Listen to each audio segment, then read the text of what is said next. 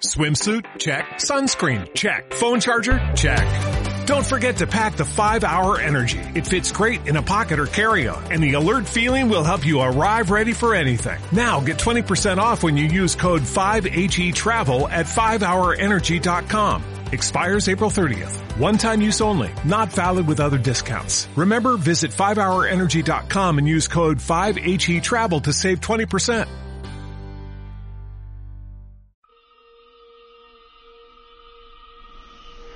Ok, advertencia, hasta donde yo sé, esta historia es real. No quiero convencerlos y por más cliché que sea, realmente soy una persona racional. Soy probablemente el ateo más estoico que jamás podrías conocer, pero después de mucho debate interno, llegué a la conclusión de que hay cosas en la vida que simplemente no se pueden explicar con razón, al menos de la forma en que las conocemos. La lógica es una vela que se apaga con mucha facilidad y cuando desaparece nos quedamos solos en la oscuridad. Y todo de lo que nos burlábamos a la luz del día de repente se vuelve muy creíble. Antes de que me ponga más melodramático, aquí va la historia. Recuerdo cuando era niño, había un viejo sofá de cuero negro en el salón de nuestra casa. Era un mueble impotente, un poco gastado que mis padres habían comprado en una venta de garage por casi nada. Un día, cuando tenía alrededor de 5 años, jugaba solo en la sala de estar, cuando miré al sofá y noté algo extraño. Había una bolsa de papel arrugada en el suelo delante del sofá, de cuero.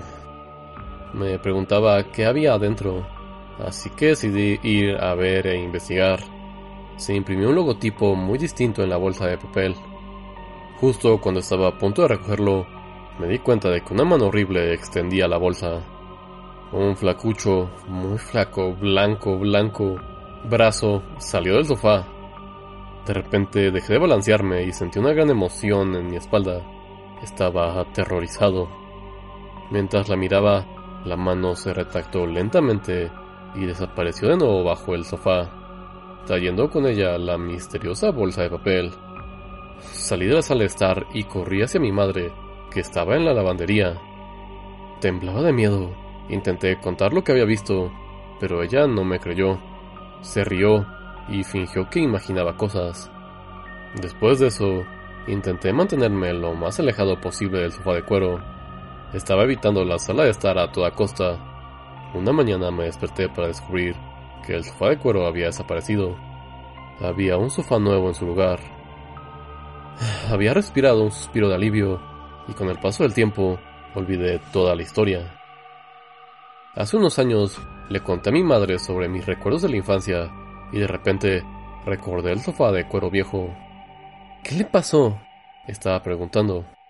Oh, no me hables de esa cosa horrible. Lloró mi madre.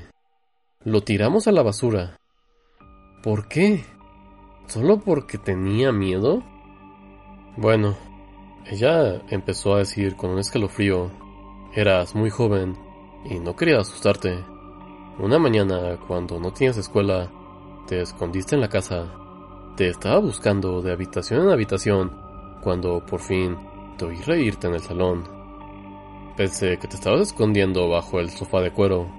Me arrodillé para mirar y cuando vi lo que había debajo, casi me da un infarto.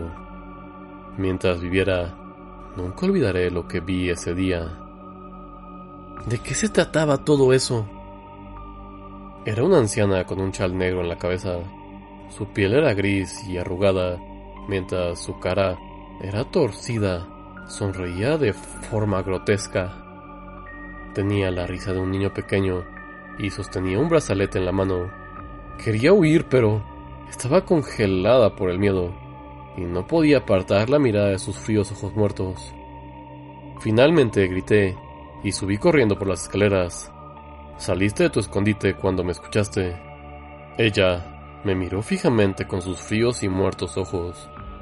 Estabas en la cocina, así que te agarré y te saqué de la casa tan rápido como pude. Llamé a tu padre. Tuvo que dejar el trabajo e irse a casa. Intenté decirle lo que pasó, pero no me creyó me negué a irme a casa hasta que se deshizo de ese horrible sofá de cuero. Yo me quedé... sin habla. Mi madre continuó. Unas semanas después de recogida de la escuela, pasábamos por la casa donde compré el sofá durante la venta de garage. Detuve el coche y decidí averiguar más sobre él.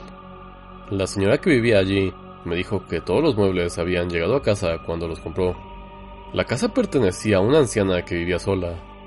No tenía familia, así que cuando murió, su cuerpo no fue descubierto por varias semanas. Finalmente encontraron su cadáver en descomposición en el sofá. El mismo sofá que compramos en la venta de garage. Incluso ahora me asusta solo pensar en ello. La historia que me contó mi madre me trajo a la memoria todos los recuerdos de mi infancia sobre aquel viejo sofá de cuero y la mano que sostenía la bolsa de papel. Hace unos días estaba en una tienda de antigüedades cuando de repente vi algo que me resultaba familiar. En una bandeja había una pequeña bolsa de papel con el mismo logo que había visto delante del sofá, atormentando mis recuerdos. Me temblaban las manos cuando lo levanté y miré dentro. Esa era una bolsa de cuchillas de afeitar. Y bueno, eso ha sido todo por esta ocasión. Una historia que realmente me recuerda mucho a un manga, a un, manga de Junjito donde había una persona que vivía dentro del sofá y se ocultaba y veía a la gente que lo había comprado. Y hay muchas historias también de la vida real así, donde hay gente que se esconde dentro de, de muebles. Y esas son de las cosas que más dan miedo. Digo, en esta ocasión es sobrenatural, pero uno siempre se queda pensando, bueno, ojalá no haya nadie escondido en el, en el sofá o en el closet, porque si no daría mucho miedo. Pero bueno, esto ha sido todo por esta ocasión. No olviden seguirnos en el Facebook, Tribunal de la Medianoche. Síganos en Twitter en arroba Tribunal Noche. Mándanos un correo a tribunal de la medianoche arroba gmail.com. Esto ha sido todo. Que tengan una bonita noche.